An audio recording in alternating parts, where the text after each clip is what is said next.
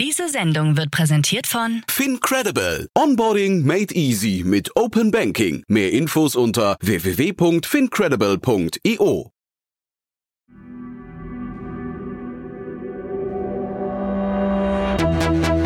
Startup Insider. Herzlich willkommen zu Startup Insider Spotlight. Mein Name ist Jan Thomas und heute zu Gast Bastian Krautwald, CEO und Gründer von Deine Studienfinanzierung. Ihr habt es vielleicht mitbekommen, es gab einen Exit, einen Exit in Berlin noch kurz vor Weihnachten, der wurde im Januar announced. Deine Studienfinanzierung wurde verkauft oder wurde gekauft von Get Safe aus Heidelberg. Christian Wiens war ja hier auch schon zweimal zu Gast, nicht im Kontext der Transaktion hier, sondern im Rahmen von tollen Finanzierungsrunden damals. Wir werden ihn auch bestimmt nochmal einladen in der nächsten Zeit, aber auf jeden Fall geht's heute um deine Studienfinanzierung und ich habe mit Bastian wirklich den gesamten Weg des Unternehmens nachgezeichnet. Viele Stationen, die relevant sind, glaube ich, viele Learnings drin haben, unter anderem die Trennung der Mitgründer. Dann war man im Plug-and-Play Accelerator von Axel Springer, hat krasse Business Angels gewonnen, war bei Höhle der Löwen, hat dann wirklich schildernde Risikokapitalgeber gewinnen können, unter anderem EQT und 468 und hat jetzt, wie gesagt, ein Exit hingelegt. Also ganz, ganz viele Stationen, über die haben wir gesprochen und Bastian hat toll geantwortet. Deswegen freut euch jetzt auf ein super Gespräch mit Bastian Krautwald, CEO und Gründer von Deine Studienfinanzierung. Viel Spaß! Bevor es losgeht, noch eine Bitte. Like oder teile diese Folge. Deine Unterstützung ist für uns von unschätzbarem Wert und hilft uns, unsere Inhalte kontinuierlich zu verbessern. Werbung Hi, ich bin Paul, Product Manager bei Startup Insider und hier, um dir kurz unser Podcast-Verzeichnis vorzustellen. Mit einer wachsenden Liste von bereits über 10.000 Episoden ist unser Podcast-Verzeichnis die größte Sammlung deutschsprachiger Podcasts rund um die Themen Unternehmertum, Technologie, Digital Marketing und mehr. Nutze jetzt die verschiedenen Filter, um Podcasts zum Beispiel nach ihrem Themenschwerpunkt, Gästen oder Erscheinungsdatum zu sortieren, damit du genau das findest, was dich interessiert. Also, wenn das was für dich ist, dann besuche jetzt ganz einfach unsere Plattform auf startupinsider.de slash insider. Interview. Cool. Bastian, hallo, freut mich. Freut mich ebenfalls, Jan. Schön, ja. dass ich da sein darf. Freut mich umso mehr, dass wir sprechen, weil du bist gar nicht in Berlin, habe ich gerade gehört. Du bist ganz neidisch. Du genießt doch die Sonne, ne? Ja, ich meine, jetzt sitze ich im, ganz kalten WeWork, aber grundsätzlich genieße ich noch die Sonne in, in Kapstadt und probiere hier den zumindest den Januar und Februar ein bisschen intensiver genießen zu können. Finde ich sehr clever. Wie gesagt, macht mich ein bisschen neidisch, aber erzähl doch mal, es ist ein tolles Projekt, was ihr da gestaltet habt. Äh, lass uns mal zwei Minuten darüber reden, weil ähm, das ist ja auch nicht alltäglich, ne? Absolut nicht. Also ich meine mal, ich habe das mit dem Fabian Tausch, haben wir uns letztes Jahr gedacht, dass wir doch super gerne mal nach Kapstadt fahren würden über den Winter und ähm, warum nicht ein, zwei Leute mitnehmen, die wir vielleicht heute noch nicht kennen.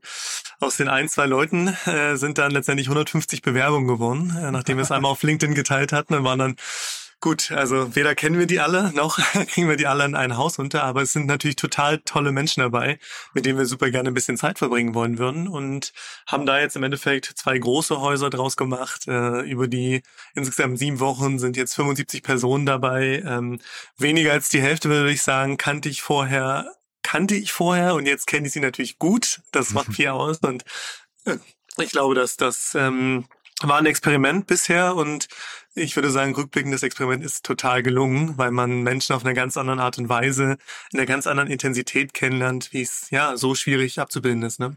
Sag mal was zu dem Spirit. Wie kann man sich das vorstellen, wenn dann so irgendwie 75 Unternehmerinnen und Unternehmer da in zwei Häusern irgendwie jeden Tag aufeinander hängen? Ja, ich, also die sind über die Wochen verteilt, also parallel sind es gerade 40, die da sind. Ähm, ganz unterschiedlich. Ganz ne? Es, ja.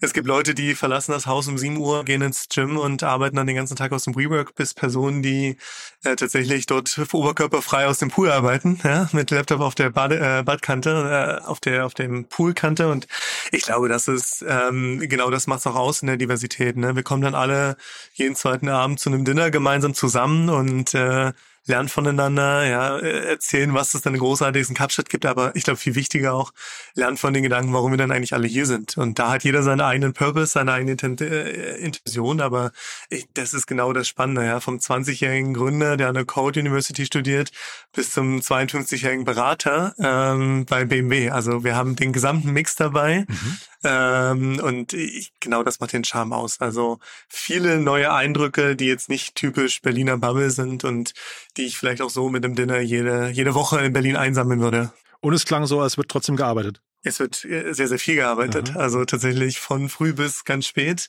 Einen großen Teil mit viel Sport und gesunder Ernährung dazwischen. Probiert mhm. man zumindest. Mhm. Und dann abends äh, in ganz unterschiedlichsten Gruppen mit den Häusern, Events vor Ort, äh, ja, Leute, die man trifft, die auch in der Zeit da sind. Du hast das sicherlich eben schon angedeutet. Es sind ja auch nicht weniger aus, aus Deutschland, gerade hier vor Ort.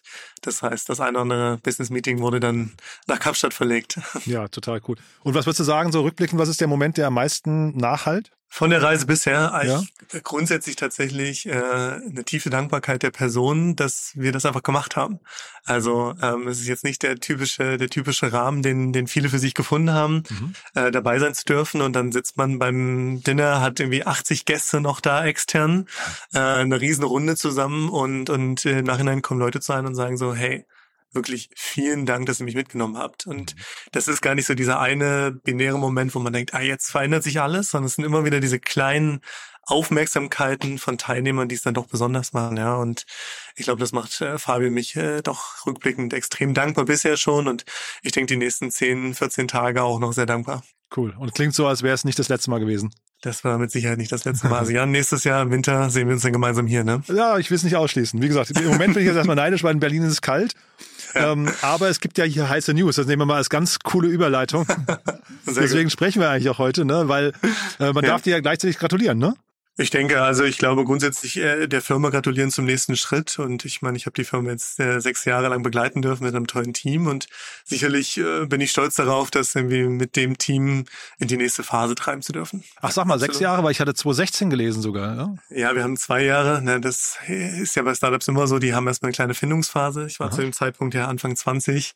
Im Axel Springer Plug and Play Accelerator ging es zwar los, aber noch einer ganz anderen Idee unter einem ganz anderen Namen mit einem digitalen Bankberater, den ich ich so parallel zum dualen Studium bauen wollte, eigentlich mich selber ersetzen. Ja, ich hatte es jetzt irgendwie nicht sonderlich sinnvoll empfunden, da jeden Tag Beratungsgespräche durchzuführen physisch. Äh, deswegen habe ich gedacht, das ist doch ganz cool, so einen digitalen Bankberater zu bauen, der all die äh, Fragen stellt, die ich sowieso stellen würde um herauszufinden, ob es einen Beratungsansatz gibt. Und mit dem bin ich 2017 dann in den Axel Springer Plug and Play Accelerator gekommen.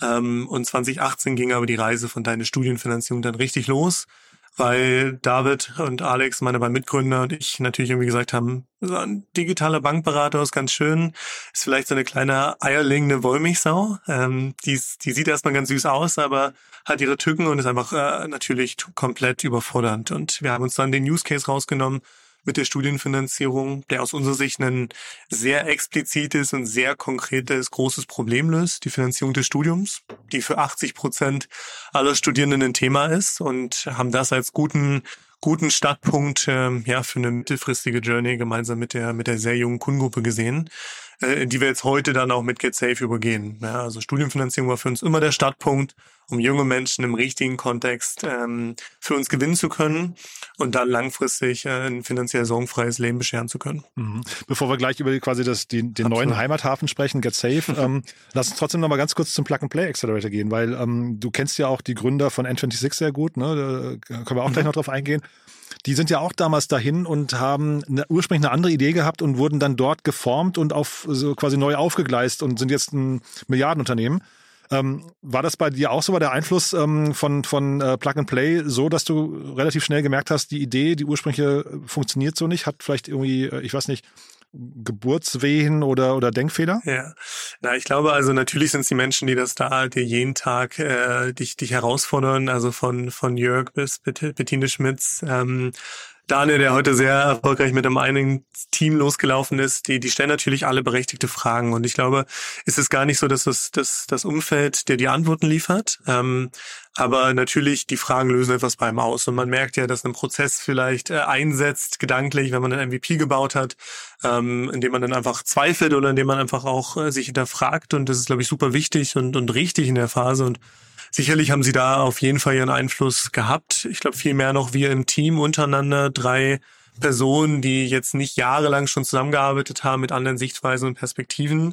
Ähm, haben, glaube ich, natürlich auch hinterfragt, was ist dann eigentlich das, wofür wir hier antreten. Und ähm, ich glaube, es war der Rahmen, in dem wir zusammengekommen sind mit den richtigen Personen, die uns dann die Möglichkeit gegeben haben, da nicht zu stoppen und zu sagen, war ein guter, guter Schritt, hier mal was auszuprobieren, sondern das dann auch zu übertragen in ein, ein ernsthaftes Produkt und ernsthaftes Business. Ähm, ich glaube, das war auch wichtig in der Phase, dann in dem Rahmen, in dem Programm zu sein, mit äh, erfahrenen Menschen, die sicherlich ähm, ja gedanklich die eine oder andere Tür geöffnet haben, äh, das auch Ganze wirklich fortzusetzen und dann vielleicht nicht in der ersten Phase zu lassen, einfach weiter zu rennen und das Ganze zu konkretisieren. Mhm. Und N26, ähm, die sind ja heute als Gründerteam noch immer zusammen. Das finde ich auch spannend. Ihr wart drei Gründer, du hast aber dann irgendwann alleine das Steuer übernommen, ne? Genau, aus ganz verschiedenen privaten Gründen bei, bei meinen Mitgründern. Ich glaube, das muss man respektieren. Da gibt es, da gibt es beide Wege. Ähm, wir haben, glaube ich, die, die Studienfinanzierungsjourney vom ersten Tag eine sehr weite, sehr weite Phase ge gemeinsam getrieben und ich glaube, dann ist es auch ganz normal, dass sich über die Zeit äh, auch das Team, so wie es vorher ambitioniert war, sich Fragen zu stellen, was das richtige Produkt ist, ähm, aus unterschiedlichsten Gründen natürlich irgendwie das Ganze über viele Jahre weitermachen möchte oder halt nicht. Und ich habe dann das äh, Ruder alleine übernommen, aber bin natürlich äh, beiden tief dankbar, dass wir diese Reise gemeinsam gestartet haben. Und die haben beide ihren extrem großen Einfluss. Alex aus technischer Sicht, David aus Business-Sicht auf das heutige Pro Produkt und auf die heutige Stage gehabt. Und dann muss man aber auch sagen, ähm, haben wir, glaube ich, gute Entscheidungen bei Teammitgliedern getroffen, äh, die dann in die Verantwortlichkeit getreten sind. Wie jetzt zuletzt eine Jenny Boyd als Beispiel. Mhm. Wie kriegt man denn sowas dann, ähm, sag mal, geräuschlos hin, solche Transaktionen? Ne? Also wir, wir sprechen ja auch gleich noch über andere, äh, also mhm. jetzt nicht nur Get Safe, sondern davor gab es ja bei euch auch noch ähm, oder auch Investoren. Ihr habt ja wirklich also Transaktionen eigentlich ohne Ende gehabt sogar. Ne? Aber sag mal, diese, wenn man sich von von Mitgründern trennt äh, oder Mitgründer vom Unternehmen trennen, das ist ja, glaube ich, ein relativ schwieriger Punkt. Ne? Gibt es da Tipps oder Learnings, wo du sagen kannst, darauf sollte man eigentlich achten? Ja, das ist eine sehr hervorragende Frage. Ich glaube, in fast allen Momenten gilt viel Transparenz. Äh, ich glaube, für alle Parteien, die in so einem Prozess involviert sind. Ähm, weil ich glaube, das, wie du sagst, das Geräuschlose ist niemals funktioniert sowas geräuschlos. Ja, mhm. ich glaube, der, der Punkt ist aber der, dass ich glaube, Probleme dadurch entstehen, dass man äh, Dinge zurückhält, weil man glaubt, dass noch nicht der richtige Moment gekommen ist, darüber zu sprechen. Sicherlich kann das auch mal der Fall sein, aber ich meine, früher oder später würden sie einen auf die Füße fallen. Und mhm. ich glaube, wir haben immer, wir sind losgelaufen und haben gesagt, wir machen das Ganze für die Sache. Das ist, glaube ich, jetzt erstmal die interne Perspektive gewesen. Äh, wir wollen was, äh, die Mission gemeinsam umsetzen und, äh, und, und dafür arbeiten wir hier dran. Und ähm, egal, was sich auf dieser Reise ergibt, ähm, es geht um die Sache und das müssen wir gemeinsam lösen. Und das hat sich bei allen genauso auch ergeben und herausgestellt. Und ähm, ich glaube, wenn man dann noch mit den Shareholdern, die wir hatten im Boot, ähm, die sehr professionell sind, die, glaube ich, auch ein gutes Gefühl und Verständnis dafür haben, dass diese Dinge einfach auch mal passieren können und dazugehören, ähm, und jetzt nicht das Genick brechen sollten, wenn man da äh, ordentlich und vernünftig mit umgeht. Ähm, das funktioniert einem nur, indem man sie früh dazu holt, mhm. transparent kommuniziert und nicht probiert, äh, Dinge zu verheimlichen, weil früher oder später kommen sie auf und dann ist es zu spät und ich glaube, dann ähm, ist das Kind auch im Brunnen gefallen und das zu reparieren funktioniert nicht. Aber ich glaube, daraus entstehen ziemlich häufig die viel größeren Probleme, ähm, als dann vielleicht so ganz natürliche Entwicklungen auch mal der Fall sind. Diese Shareholder, die sind ja wirklich krass bei euch. Also ich habe mir den, den Cap-Table angeguckt. Ähm, auf Crunchbase wurden offen gestanden gar nicht alle erwähnt. Ich habe mir das im Handelsregister noch angeschaut. Äh, 468, Ecote habt ihr dabei, ne? Ähm, also mhm. wirklich so Namen, da würden sich andere die, die ähm, ja, was nicht, das linke Bein für ausreißen. Ne? Wie habt ihr das geschafft? Ich glaube, ähm, das, das muss man die einzelnen Personen fragen. Ich glaube, im Grunde haben alle an unsere Vision und Mission geglaubt äh, und vielleicht äh, an das Gründerteam und dann natürlich explizit an mich, als wir, als wir die Gespräche geführt haben. Mhm. Ähm, äh, mehr oder minder sind das alles kluge Köpfe und Unternehmer, die natürlich ihre eigene Vision für, für unsere Journey hatten und äh, natürlich auch Lust hatten, mit mir und mit uns daran zu arbeiten. Gerade jetzt als Beispiel, das erwähnt hattest, von den ersten Investoren wie André Balra, Lukas von Kranach, Christian Geiser, die alle natürlich irgendwie aus unterschiedlichsten Sichtweisen äh, Dinge gestartet haben. Dann bis zuletzt einen, einen Lars Jonno von EQT, der Candy Crush mal gestartet hat. Mhm. Ähm, das sind natürlich auch die Personen, äh, wo ich mit Bein ausreiße, mit denen zusammenarbeiten mhm. zu können. Äh, nichtsdestotrotz begeistert äh, sind das alles auch professionelle Investoren, die verstehen, dass dieses Business eine Relevanz hat, dass die Problemstellung gelöst werden muss. Ähm, und ich glaube, mit der Rationalität fangen die auch erstmal so eine Diskussion an. Und ähm, ich glaube, dann muss man sie äh, von dem gemeinsamen Weg begeistern können. Das konnte ich scheinbar und ich glaube, ich konnte auch in der Zeit wiederum sehr, sehr viel von ihnen lernen und äh, immer auf ihr Vertrauen setzen. Das hat mir dann natürlich auch ein gewisses Vertrauen ge gegeben, verschiedene Schritte durchzuziehen und äh, durchzuführen, die vielleicht etwas äh, komplexer nach außen hin wirkten. Und sagt dazu noch mal was, weil das, ich hatte jetzt in, im Vorfeld irgendwie bei Finance Forward wurde ein Teil eurer, eures Weges irgendwie auch skizziert.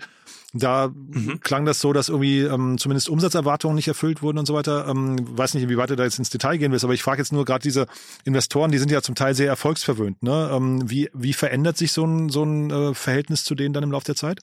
Also ich glaube, ähm, das, was eine Finance Forward zitiert, ist, dass äh, gegebenenfalls Umsätze erwartet zurückgegangen sind. Ich, äh, sofern da andere Erkenntnisse vorliegen, äh, können Sie die gerne nochmal transparent machen. okay. Ich glaube, die Perspektive ja, ist so war ein bisschen in so verklausuliert, hast du recht, ne? Genau, ja. Mhm. Es war sehr verklausuliert. Ja. Ähm, und das ist auch völlig in Ordnung. Ich glaube, da hat ja, ist ja jeder klug genug, seine, seine eigenen Annahmen zu treffen. Aber deswegen ich glaube, sprechen wir auch, ne? Genau, ja. Ja. Und wir haben tatsächlich dann natürlich in der Phase, als wir als wir angefangen haben, 2018 das Produkt live zu nehmen, 2019 mit Höhle der Löwen, dann waren wir 2020 profitabel ähm, mit der Profitabilität natürlich auch irgendwie eine Entscheidung treffen müssen für uns, wie geht der Weg weiter. Wir haben zu dem Zeitpunkt in der Hochphase von, von Covid, ähm, und ich komme auf deine Frage gleich zurück, Jan, aber mhm. es ist, glaube ich, wichtig für die allgemeine Betrachtung, ähm, waren wir in der Profitabilität, haben 80 Prozent aller Studienkredite vermittelt in Deutschland. Ähm, da bist du in der Situation, dass wir natürlich dann sehr klar auch irgendwie vor Augen geführt bekommen, dass wir jetzt den nächsten Schritt einläuten müssen, weil aus 80 Prozent können wir nicht auf einmal 800 machen. Äh, so weit wird der Markt nicht wachsen. Ähm, und, und haben uns dann damals dafür entschieden, mit äh, EQT und 468 als Beispiel hinzuzunehmen, um den nächsten Schritt zu gehen für uns, um diese Wertschöpfungskette, die Kundenjourney zu verlängern es kommt ein bisschen Buzzword-Bingo hier raus. Das probiere ich eigentlich zu vermeiden, aber mir gelingt es gerade nicht gut genug. Aber diese, diese Kundenreise einfach zu, ver, irgendwie zu verlängern, indem wir dann halt mit die Kunden, jetzt ihr Geld erhalten, über die Studienfinanzierung, das Geld in Echtzeit zum Beispiel auszuzahlen, in einer eigenen Banking-App, denen eine Karte zur Verfügung zu stellen. Und für diese große Mission haben wir dann, äh, Mission haben wir dann einen EQT und einen 468 hinzugenommen als Beispiel. Ähm, aber, und das ist genau wie du sagst, die sind erfolgsverwöhnt, aber die sind äh, trotzdem nicht desillusioniert, ja. Also mhm. äh, sie wissen ganz genau, dass ihr Portfolio-Management vorsieht, dass gewisse äh, große Wetten funktionieren, große Wetten äh, langsamer äh, funktionieren, länger brauchen. Und das war jetzt erstmal gar nicht an die Studienfinanzierung geknüpft, weil es war für uns ein Cash-Cow auf jeden Fall, aber es war für uns vor allem in der Acquise-Stream ähm, für die für den nächsten Schritt. Und mhm. und ähm, das habe ich ja auch äh, glücklicherweise zumindest extra nochmal erklärt und äh, transparent gemacht. Der nächste Schritt für uns für für Own hat auch dahingehend echt vernünftig funktioniert. Dennoch ist es halt nicht möglich, äh, im aktuellen Zeitalter eine B2C-App sinnvoll zu bauen, ohne dass es adäquat sofort Revenues gibt. Mhm. Und mit mhm. unserer Differenzierung von wir sind abhängig vom Social Banking, dass es Netzwerkeffekte gibt, dann können wir heute nicht unmittelbar mit einer Monetarisierung in der frühen Phase anfangen. Und jetzt zu deiner Frage, EQT und ein 468 hat das genauso ab Punkt 1 verstanden. Ähm, natürlich hat sich in dieser Reise dann äh, Marktperspektiven und Einschätzungen erwartet, dass natürlich aus einem völligen Optimismus ähm, eine konservativere Haltung wird. Das sind Sachen, unternehmerische Perspektiven, auf die muss man sich dann auch einfach einstellen. Ähm, und da, glaube ich, äh, ist es das, was ich von einem Investor erwarte, was auf jeden Fall jeder in dem, in dem, in dem Shareholder-Kreis auch geliefert hat und was ich extrem bewundernd finde, ähm, mit einer absoluten Rationalität gesagt, okay, wie sieht denn unser Weg vor, nach vorne gerichtet aus? Die Banking-App, da werden wir jetzt nicht äh, als Team, gar nicht als Investoren, sondern als Team nochmal signifikant nachinvestieren wollen, weil wir nicht dran glauben, in den nächsten vier bis fünf Jahren, dass dieser Weg, den wir jetzt eingeschlagen haben, so in der Form äh, zur Milliarden-Company werden kann, weil dafür ist aktuell nicht mehr das Timing. Mhm. Dann muss man das auch für sich entscheiden und genau den Weg haben sie dann auch äh, in voller Gänze täglich erreichbar ähm, wirklich sehr hands-on unterstützt. Und ich finde, das ist das Beachtliche daran, ja. Eben nicht nur in dem Moment da zu sein, wenn alles toll, einfach und, und gut ist, sondern dann, wenn es Herausforderungen gibt, die auch mit einem intellektuell zu lösen. Und da habe ich riesen Respekt vor, weil es ja wirklich jede dieser Parteien gemacht hat und Tag und Nacht zur Verfügung stand. Äh, wenn etwas schwierig ist, aber natürlich auch, wenn, wenn Erfolge gemeinsam gefeiert werden müssen. Und das finde ich toll mhm. und sehr beachtlich. Und würdest du sagen, dass, ähm, du sagst ja gerade, eine Milliardenkompanie äh, war so natürlich die Vision, ist glaube ich von jedem die Vision dann irgendwie, dass man dann, wenn man so ein Level erreicht hat, aber hätte man da andere Weichen stellen müssen oder können? Also äh, hättest du einen anderen Weg einschlagen können, um noch mehr durchzustarten oder war das der Weg, so mal, vielleicht der alternativlose Weg, den man hätte gehen können? Also alternativlos nicht. Äh, es war meine Entscheidung und es war unsere Entscheidung letztendlich äh, in dem Spektrum, wenn wir sagen, wir ergänzen aus der Studienfinanzierung. Jetzt fangen wir mit einem sehr frühen MVP de facto erstmal bei Null an und müssen ein Problem von neu bestehen. Dann machen wir das mit, mit dem Bewusstsein, dass das binär ist. Das funktioniert, das funktioniert nicht. Ja, und vor allen Dingen dann, wenn man eine Partei wie einen EQT hinzunimmt, die paar Wochen, paar Monate später einen irgendwie Milliardenfonds geraced haben, dann wissen wir, wo die Erwartung, Erwartungshaltungen liegen. Dafür haben wir uns ja ganz bewusst entschieden. Sicherlich zu dem Zeitpunkt hätten wir auch andere Entscheidungen treffen können. Zu dem Zeitpunkt heißt Anfang 2021, wo wir dann letztendlich den Grundstein für Own gelegt hätten, äh, uns andere Verticals anschauen können. Das, was heute vielleicht deine Studienfinanzierung mit der Erweiterung zu Get Safe geworden ist. Es ist ja genau die gleiche Grundlage, auf der ich mhm. damals entschieden habe, äh, mit Only Banking App zu bauen. Ähm, es ist ein anderes Vertical, was heute dann auch genau diese Umsätze in der Wertschöpfungskette liefern kann. Ich habe mich damals für Banking entschieden, äh, weil es aus meiner Sicht äh, näher am täglichen Doing war. Nicht ganz nah dran, aber tägliches Doing für einen Nutzer. Ja, ich gucke vielleicht ein paar mehrmals in der Woche in die Banking-App, ähm, was aus meiner Sicht jetzt erstmal der Schritt war, den ich gehe, den wir sinnvollerweise gehen wollten und wo wir den, die Verknüpfung zu deiner Stimmenfinanzierung offensichtlicher hatten. Ähm, aber jetzt auch mal sehr, sehr konkret. Es gab genug Opportunitäten, links und rechts sich anders zu entscheiden. Sicherlich mhm. auf dieser Reise, als wir uns dafür entschieden haben, äh, den nächsten Weg äh, in das Becken zu gehen, dann einen EQT hinzunehmen, die einen Fonds haben, der groß genug ist, dann ist unsere Erwartungshaltung auch relativ klar. Und die muss man dann auch mit offenem Visier spielen und dann muss man entscheiden, ähm, äh, nach einer MVP-Stage, nach einer Beta-Stage, möchte man das Ganze halt äh, in die nächste Phase treiben oder nicht. Und mhm. ich finde, das gehört genauso dazu dann zu sagen, nein, wollten wir nicht. Und deswegen geben wir das ganze Produkt so in der Gänze mit den Kunden ab und haben damit ein 26 ja auch ein gutes Zuhause gefunden. Mhm. Und Own, ähm, also ich glaube EQT und ähm, 468 sind glaube ich 21 eingestiegen, ne? Dann hat auch irgendwie die Reise mhm, von cool. Own wurde begonnen und dann aber 23 verkauft an N26, ne? Kannst du vielleicht den zweiten genau. Schritt noch mal ein bisschen erklären, wie also A, wie lief die Entscheidung ab, das zu verkaufen? Und vor allem, was ich mich gefragt habe, wie findet man eigentlich einen Käufer für so ein Asset und wie findet man auch einen Preis dafür? Ja, also ganz schwierige und komplexe Fragen und wahrscheinlich gar nicht so richtig gut zu beantworten, außer den ersten Punkt. Also vielleicht, wie wir die Entscheidungsfindung äh, getroffen haben. Also im Kern habe ich es gerade schon mal ein bisschen angedeutet, indem ich gesagt habe, wir haben natürlich, wenn wir so ein Produkt bauen, relativ klares Verständnis dafür, wenn wir ein Businessmodell einmal auf einem Google Sheet gebaut haben, wo das Ganze natürlich im positiven Wege, im negativen äh, scheitern oder erfolgreich sein kann, ja, und oder funktionieren kann. Und ähm, mit den Gesichtspunkten können wir natürlich in so einer sehr frühen MVP-Stage Sachen validieren. Die haben wir validiert, dass zum Beispiel die Kunden, die von deinen Schuldenfinanzierungen kommen, in die Own-App konvertieren, dass die überproportional gute Conversion Rates haben, dass sie überproportional gut durch den Legitimationsprozess laufen. So, da kann man einen Haken dran machen. Wenn wir jetzt weitergehen, natürlich, wie sieht denn äh, eine Kundenakquise über die Studienfinanzierung hinaus? haben wir gemerkt, dass Referral sehr gut funktioniert, weil alle Funktionen in der Banking-App sehr sozial angelegt waren. Sehr darauf ausgelegt waren, dass ein Nutzer die alleine nutzen konnte, aber Vorteile davon hatte, wenn er sie in einer Gruppe genutzt hat. Von Shared Accounts in der ersten Phase bis Kreditkarten, die man nur äh, bekommen konnte, in einem äh, speziellen Creator-Design, wenn man drei Freunde mit drei Freunden gemeinsam spart. Also verschiedene Sachen, die natürlich das Ganze irgendwie vorangetrieben haben. Da war für uns ein Weg natürlich dann aufgezeichnet, wie wir wachsen können. Was wir eben nicht sofort gesehen haben, ist äh, in dem Modell, wie wir unmittelbar monetarisieren können. Mhm. Außer die bekannten Wege über Kreditkartenzahlungen, was jetzt im europäischen Markt auch nicht exorbitant hoch ist und sinnvoll ist, mhm. darauf ein Geschäftsmodell auszubauen. Und jetzt lange Rede, kurzer Sinn.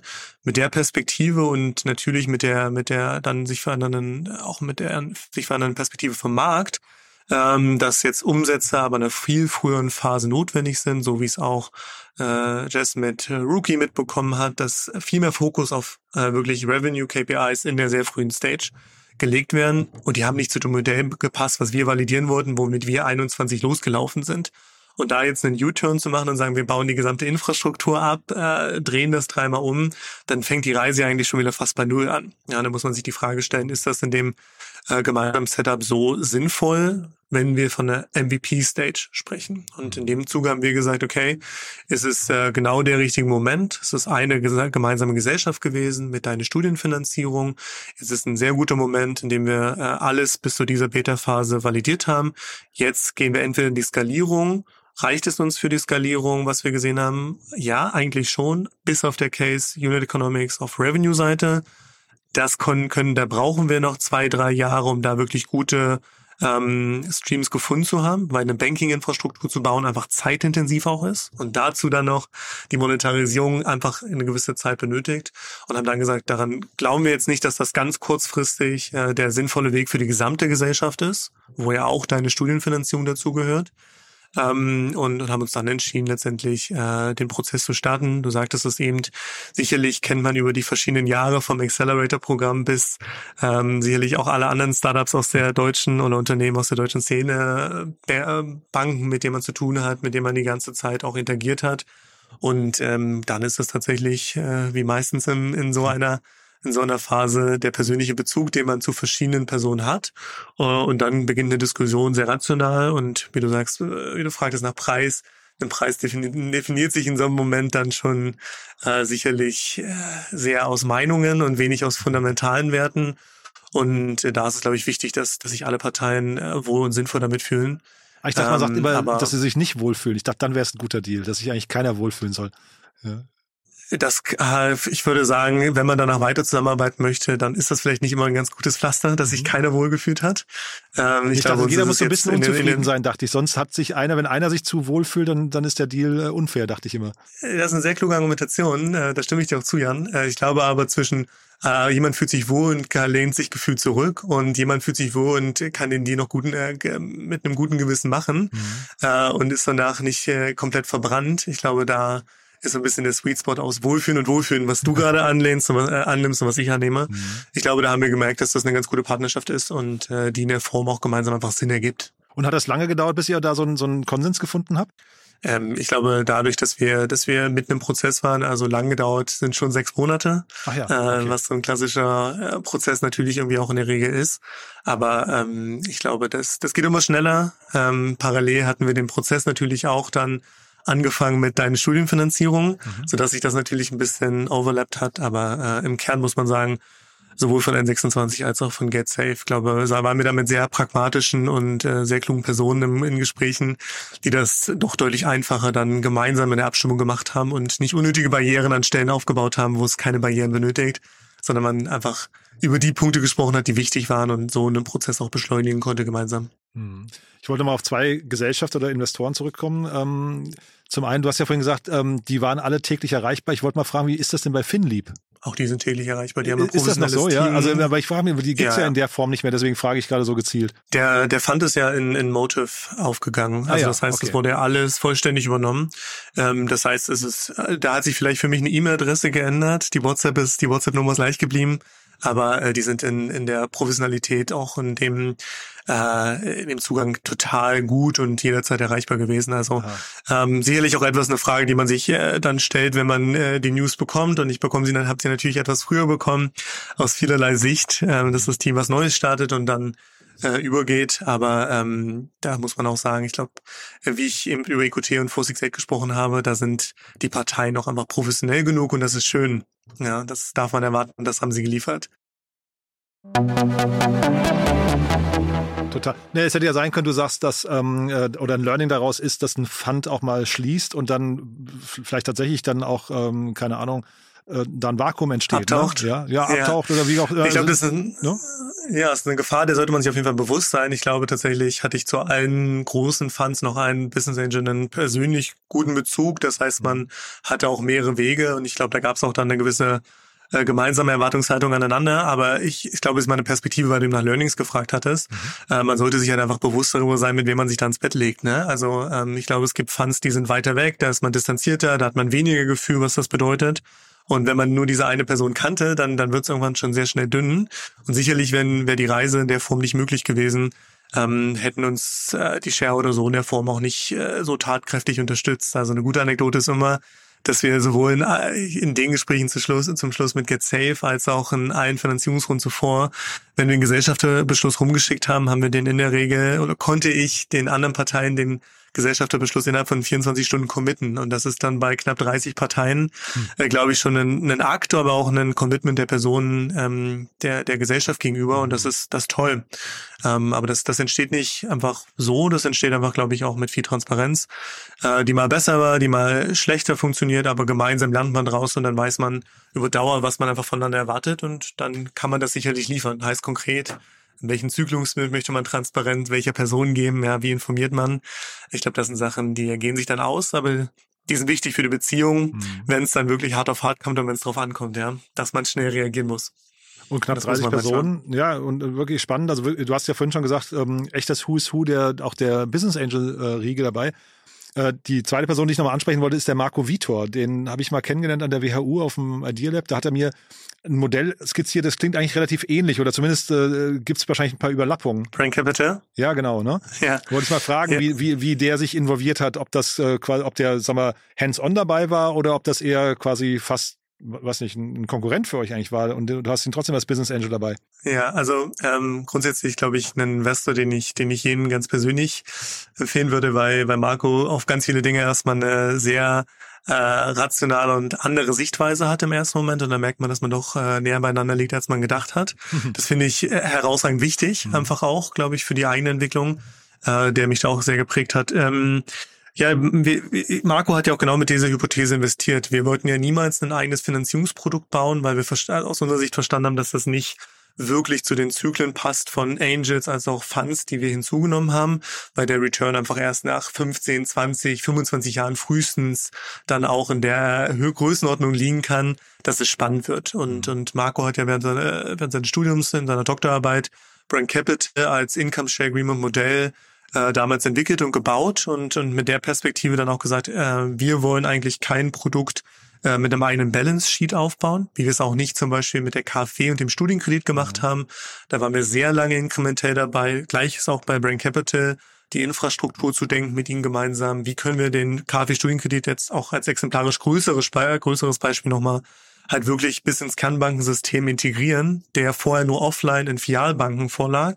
Es hat uns dreieinhalb Jahre gedauert und äh, einige nerven sicherlich auch, aber äh, ich glaube, in so einem Haus mit über 140 Kollegen zu interagieren, interagieren zu müssen, um so ein Produkt dann zu bauen, das ist bei Brain Capital sicherlich ein bisschen anders gewesen, ein bisschen weniger Personen involviert, aber letztendlich haben wir dafür gesorgt, dass diese Produkte digitalisiert werden ähm, und, und die Infrastruktur dann gebaut. Und da hat uns Marco sicherlich die andere Tür geöffnet.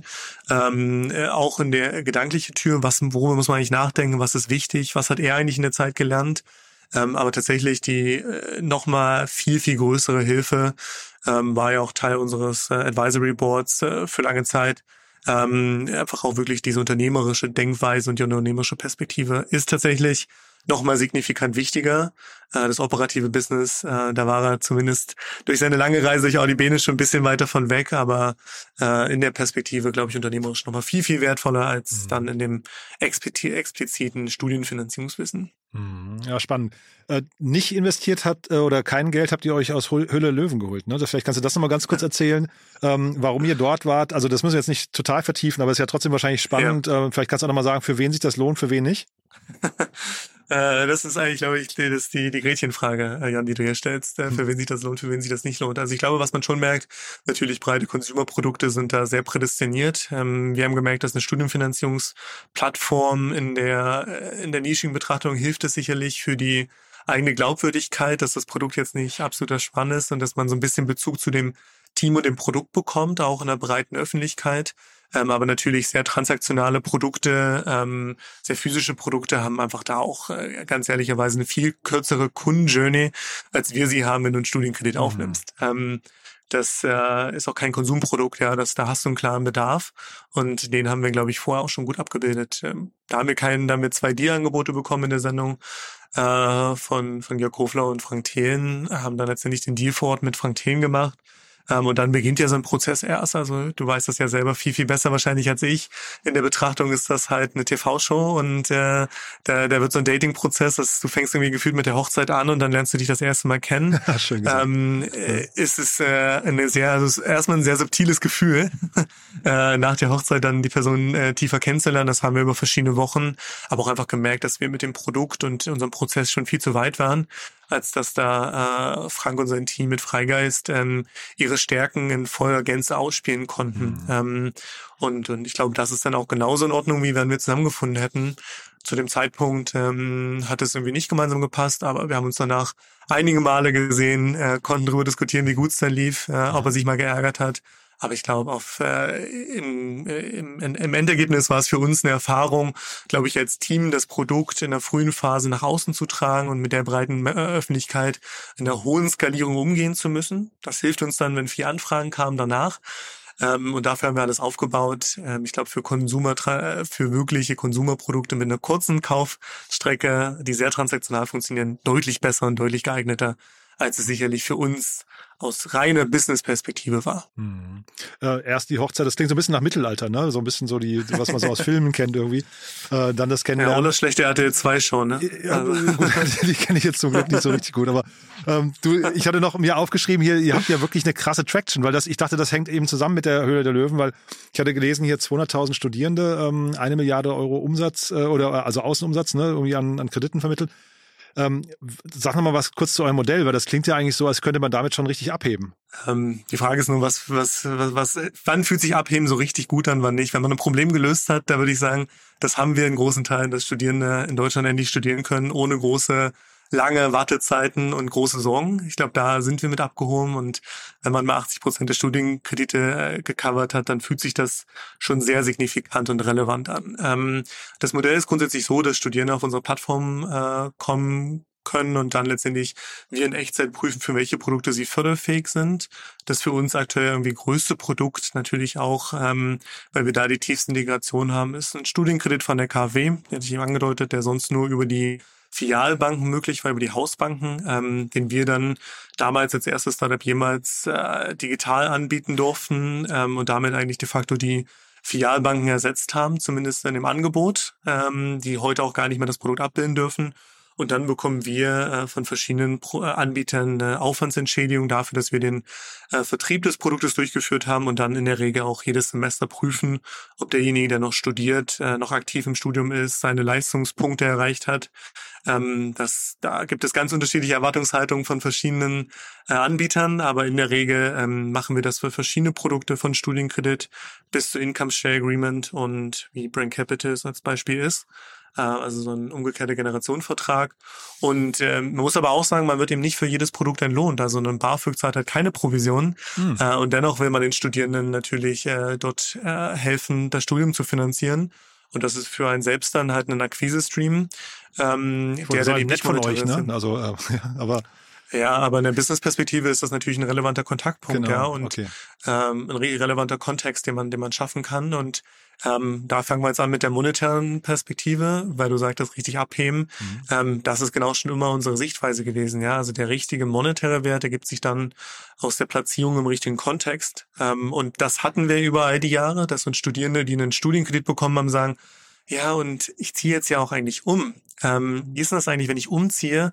Brauche ich dann jetzt eine Hausratversicherung? Bin ich dann eigentlich bei den Familien noch mhm. mitversichert? Und dann denkt man sich so, Uiuiui, ganz dünnes Eis. Team, bitte nichts dazu sagen. Das ist dann schon äh, Beratung und ja. die können wir hier nicht liefern und da sollten wir uns auch nicht äh, angreifbar machen. Das ergibt keinen Sinn. Ähm, und das hatten wir über all die Jahre hinweg immer wieder. Und wir haben uns damals für Banking entschieden als erste Use Case, hätten aber genauso äh, in anderthalb, zwei Jahren die, äh, die Versicherung dazugenommen. Mhm. Und ähm, das war dann für uns eigentlich so der Schritt zu sagen, okay, die Versicherung ist eigentlich genauso eine passende Erweiterung, wie es irgendwie Banking gewesen wäre. Und ähm, das ist jetzt für uns der deutlich größere monetäre Use Case, ja. Äh, klingt auch so, als wäre das die Geschichte, die der ähm, Christian Wiens mal gehört hätte dann von einem von euch, ne? Wahrscheinlich irgendwie, dass, dass diese Beratungsgespräche eigentlich da passen könnten.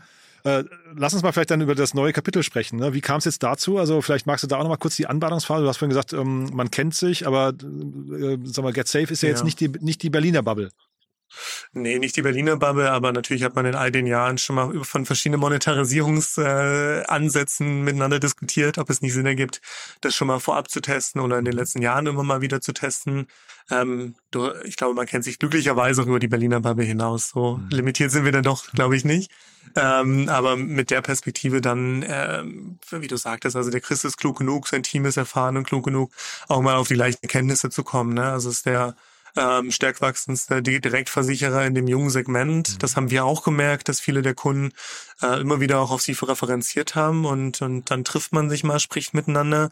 Und natürlich hatten wir dann auch die Transparenz und Offenheit dann irgendwann für uns zu sagen, wenn wir jetzt Own äh, da in der Form abgeben und äh, nicht so weiterführen, äh, wie es geplant war, dann, dann müssen wir jetzt ja trotzdem und wollen wir für uns das Ganze nicht verwalten. Dafür sind wir nicht angetreten, sondern wollen wir das in die nächste Wachstumsphase treiben. Mhm. Und das bin nicht nur ich als unter irgendwie ehemaliger Gründer oder als Unternehmer, äh, äh, sondern das ist vor allem auch das Team, was halt operativ jeden Tag damit zu tun hat. Die haben halt auch den Drive, äh, und stellen die Frage, wie geht's denn, wie, wie, lassen wir das jetzt wachsen, wie können wir uns verzehnfachen? Das ist interessant zu merken, aber dafür hat man die Teammitglieder ja auch eingestellt und mit der Perspektive war es dann wichtig für uns, dass wir gesagt haben, okay, die nächste Wachstumsphase äh, ist natürlich vor allem getrieben durch Ausweitung des, des Warenkorbs, ja, dass wir halt auch einfach monetär in der Lage sind, äh, Kunden besser monetarisieren zu können um, und da ist natürlich so ein Versicherungsprodukt relevant.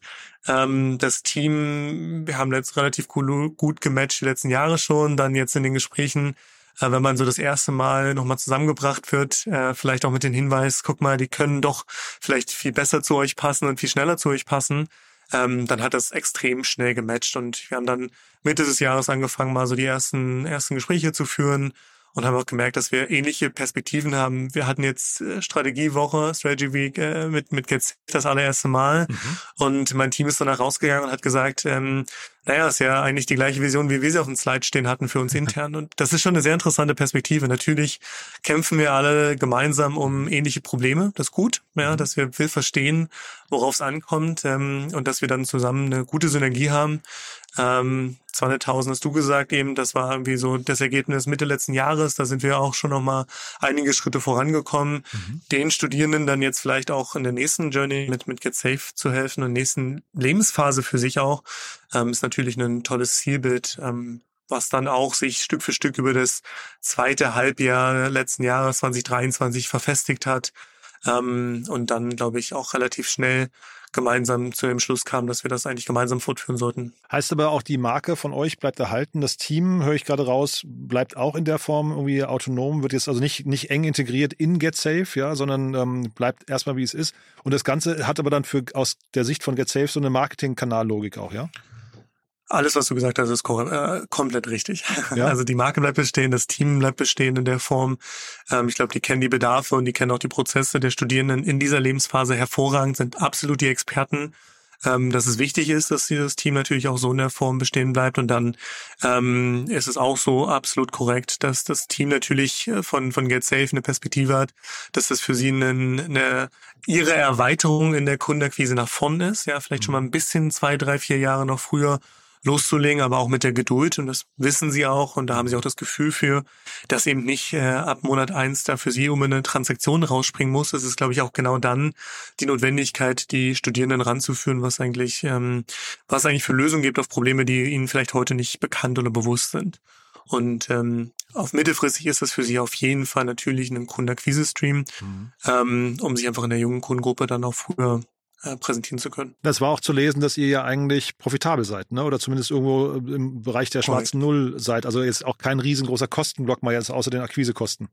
Also äh, Transaktionskosten jetzt hier, ne? Ja, ja, genau das. Genau das und das ist auch, glaube ich, sinnvoll. Das war immer mein Ziel, dass wir unabhängig agieren können. Du hast vorhin nach Handlungsopportunitäten irgendwie Opportunitäten gefragt. Mhm.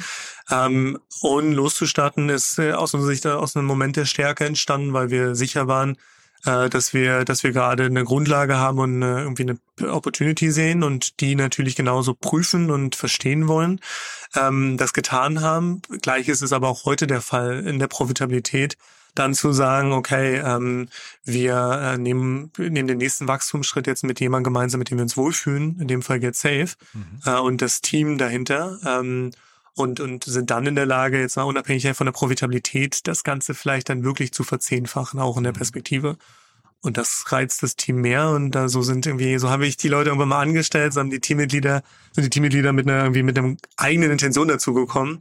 Ähm, aber aber das, das ist dann heute, glaube ich, auch das Richtige und Wichtige für Sie in der nächsten Phase. Ich hatte gelesen, also apropos Team, ne, ich hatte gelesen, ihr seid rund zehn Leute. Da habe ich mich gefragt, das, das kann ja gar nicht sein. Wie effektiv sind die denn eigentlich aufgestellt? Wie effizient arbeiten die? Das ist ja, kannst du noch mal was zu euren Workflows sagen? Vielleicht auch den Tools, die ihr benutzt? Weil ähm, ich hätte jetzt gedacht, ja. ein Unternehmen eurer Größenordnung mit solchen Investoren, das müssen irgendwie 30 bis 50 Leute sein. Ja, also ganz interessant. Ähm, das, die haben alle sehr flinke Finger, weil sie alle natürlich extrem gut in ihrer Abarbeitung sind im Support. Und das ist mhm. Großteil des Teams ist äh, heute noch Support, wenn wirklich Teammitglieder, äh, wenn Teammitglieder, wenn Studierende im Prozess irgendwie Herausforderungen haben, wirklich etwas nicht verstehen oder einfach auch einen speziellen Fall, dann stehen wir da beratend zur Seite. Und das sind letztendlich äh, fünf Experten in unserem Team, die äh, schon lange mit der Studienfinanzierung zu tun haben und einfach dort irgendwie auch unterstützen, diese Probleme dann zu lösen. Und ähm, dann haben wir eigentlich von Tag eins, und ich habe das Ihnen angedeutet bei Höhle der Löwen, uns darauf konzentriert, eigentlich alles zu automatisieren. Also mhm. ähm, natürlich haben wir einen Admin-Dashboard gebaut, wo wir initial, als unser erstes Dashboard für Höhle der Löwen gebaut wurde, wo wir Nachweise prüfen können, da hat das noch äh, geschlagene drei bis vier Minuten gedauert, um so Nachweis wirklich zu prüfen mit den Ansichten der Daten und ähm, stimmt alles überein und es darf nicht falsch sein und bis dann letztendlich äh, heute nur noch äh, tatsächlich wenige 10, 20, 30 Sekunden maximal. Das heißt, indem wir dann angefangen haben, Daten automatisch auszulesen, die schon mal pre zu qualifieren ähm, in der in der Ansicht für für die Prüfer bei uns im System, also die Support-Mitarbeiter ähm, wir haben eigentlich nahezu jede Abrechnung automatisiert. Es gibt sowohl aus administrativer Sicht als auch dann aus operativer Sicht nur den Moment einer Nachweisprüfung, wo wir den Kunden final freigeben. Alle anderen Schritte sind mittlerweile vollständig automatisiert durch OCR abgebildet, dass wir Nachweise schneller prüfen können, dass ja, das werden wir hoffentlich nächsten Monat releasen, dass Studierende ihre Nachweis hochladen können, nichts mehr eingeben müssen und dann äh, alle Daten automatisch gelesen werden von ihren äh, Nachweisen. Das verschnellt den Prozess auch nochmal äh, dramatisch. Ähm, und uns war es immer wichtig, mit möglichst wirklich wenigen sehr guten Teammitgliedern eine bestmögliche Beratung durchführen zu können. Daran darf es nicht scheitern. Aber darüber hinausgehend keine Zeit mit Sachen zu verbringen, die repetitiv oder einfach äh, ineffizient sind, so wie du es gerade gesagt hattest. Und mhm. deswegen haben wir es ab Tag eins probiert, möglichst stark zu automatisieren. Was hilft uns? Natürlich irgendwie No-Code von Webflow über Zapier, ähm, mal zwei Tools zu nennen, ähm, mit denen wir extrem viel machen, mit denen wir extrem viel automatisiert haben, bis zum Customer, Customer CRM, wo wir noch bis zuletzt sehr intensiv Intercom genutzt haben. Mit den wenigen Tools war, sagen wir mal, aus operativer Workflow-Sicht nahezu alles automatisierbar. Mhm, mega spannend. Du, kurze Frage noch, äh, den Kaufpreis habt ihr nicht kommuniziert, ne? Weil ich frage nur deswegen, weil da auch da hat ja Finance Forward irgendwie spekuliert. Ähm, willst du es kommentieren? Du hast ja vorhin schon gesagt, woher die ihre Zahlen haben, ist nicht ganz klar. Ist das komplett falsch, was da steht? Nee, ich wollte vorhin nicht sagen, dass, äh, dass ich, woher sie ihre Zahlen haben, ich habe gesagt, die sind klug genug, Annahmen zu treffen. Ja, so hast da sind gesagt, sie erfahren genau. genug. genau. Äh, dass dass äh, sicherlich äh, sie da auch das nicht ganz aus dem aus der hohen Hand heraus Aha. machen werden. Ja, sie haben auch das um Unternehmensumfeld zitiert, ja. Ja. Ja, wer auch immer das sein mag, das genau. ist ja auch super. Also äh, ich glaube, grundsätzlich ist das alles nicht dramatisch falsch. Mhm. Ähm, Ob es richtig ist, ähm, ich glaube, Jan, das weißt du selber. Da kann ich nicht viel, kann ich nicht viel Positives zu sagen und dabei gewinnen. Ich glaube, ich kann ganz viel verlieren, wenn ich es jetzt äh, ich konkretisiere. Geben, äh, genau. ja, ist total, ich habe das schon gemerkt. Äh, total. Aber ich danke dir, danke mhm. für die Chance und äh, nee, grundsätzlich haben haben die Kollegen sicherlich ein fundiertes Wissen. Ähm, wird nicht alles ganz falsch sein, ähm, aber mehr können, kann und wollen wir dazu nicht sagen. Aber ich glaube, dass du noch rund 22 Prozent hältst, ist richtig. Ne, das hatte ich im Handelsregister auch so nachgerechnet genau gehalten hast. Also wir haben jetzt Gehalt. wirklich alles abgegeben. Okay, das ähm, ist wichtig, genau. Nur, dass, ja. nur wichtig, dass das einfach wirklich voller Exit mhm. war und, und ja. GetSafe jetzt voller Shareholder ist. Genau. Mhm. Mega spannend.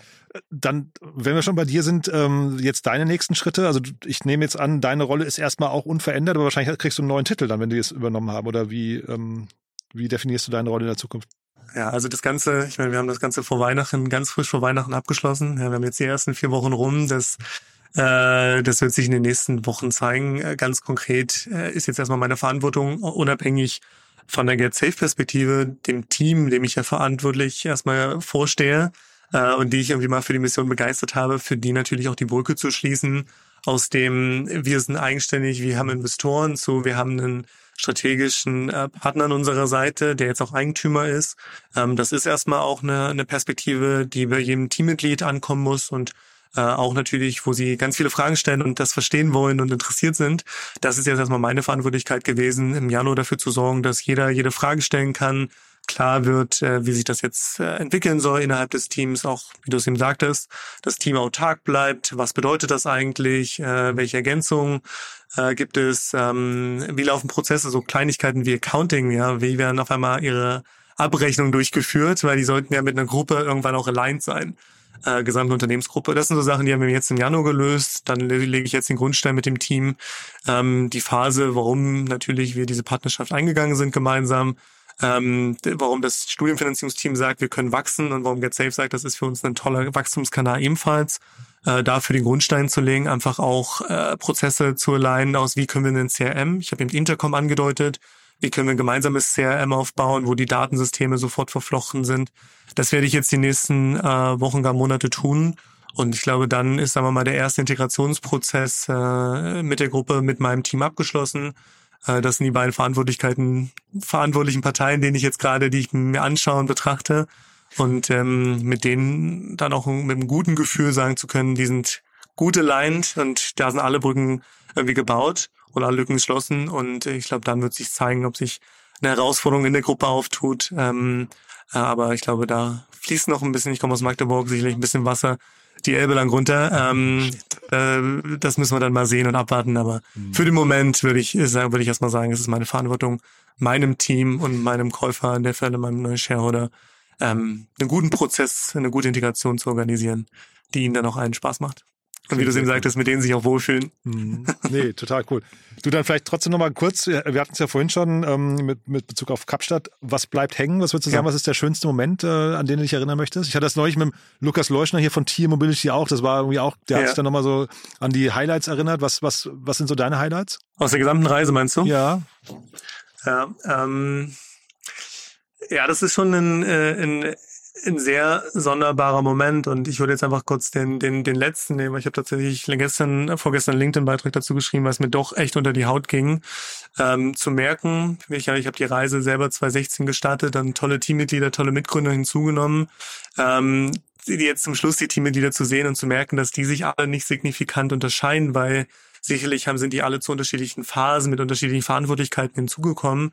Ähm, aber als der Verkauf durch war, ähm, kam ich raus äh, aus dem Notartermin und äh, verschiedene Personen aus unterschiedlichen Zeiten dieser Reise haben dort gewartet und wir haben uns alle gemeinsam in den Arm genommen und gemerkt, dass das irgendwie ein, ein relevanter Schritt für die für die Company ist, ein signifikanter Schritt ähm, aber auch so ein gemeinsamer Moment von, von Stolz. Wir haben die Sache sehr weit getrieben zusammen.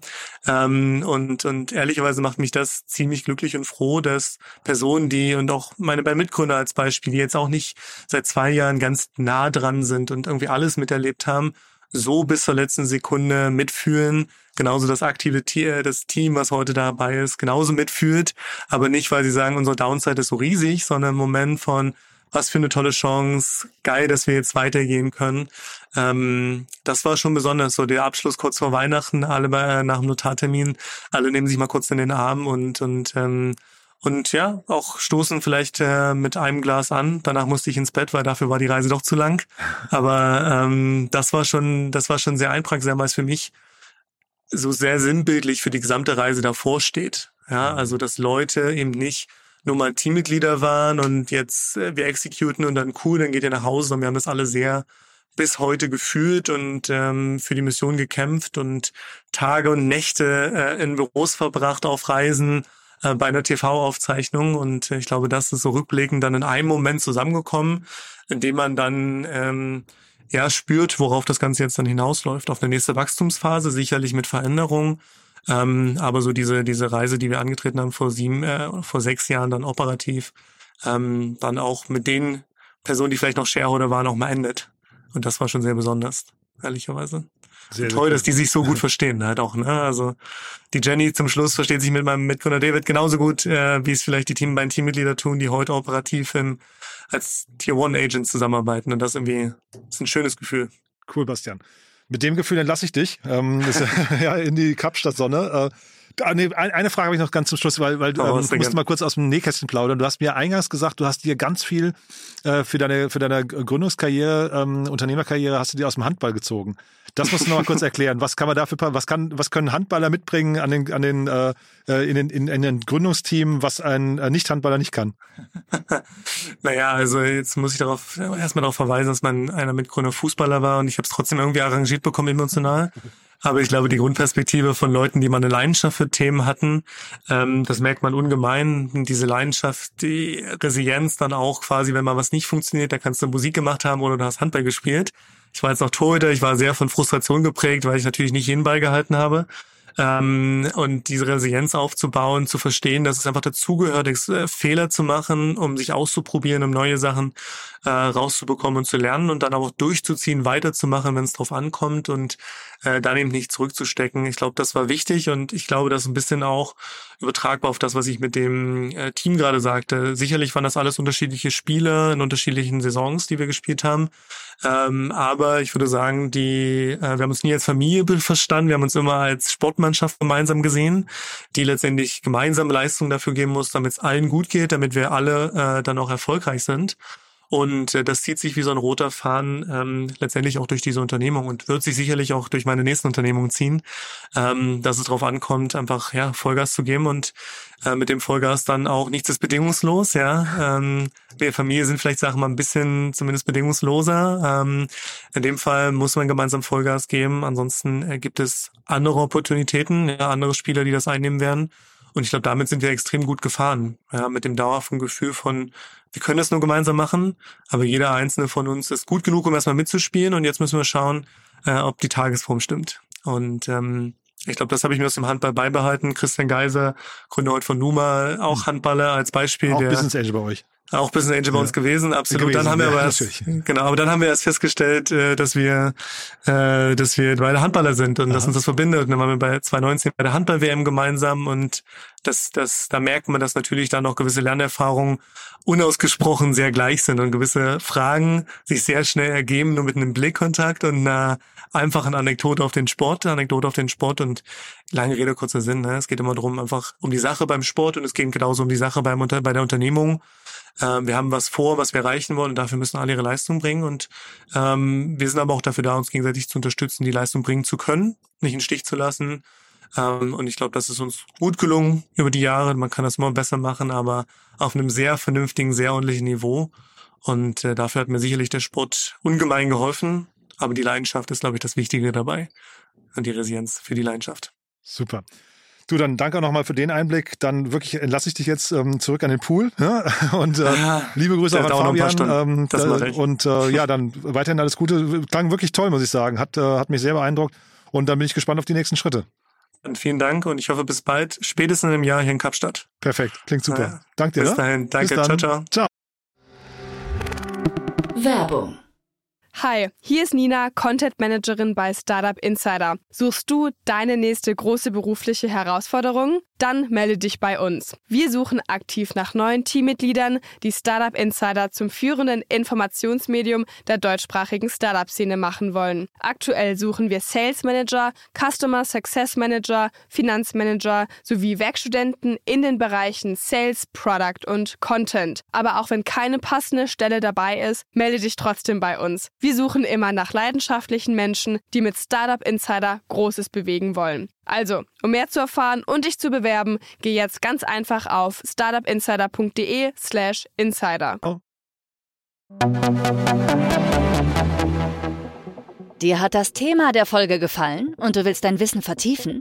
Auf www.startupinsider.de/slash podcasts findest du mehr als 2500 unserer Podcast-Folgen sowie viele weitere Podcast-Kanäle aus dem Startup-Ökosystem. Filter ganz einfach nach deinem Thema oder suche nach individuellen Inhalten.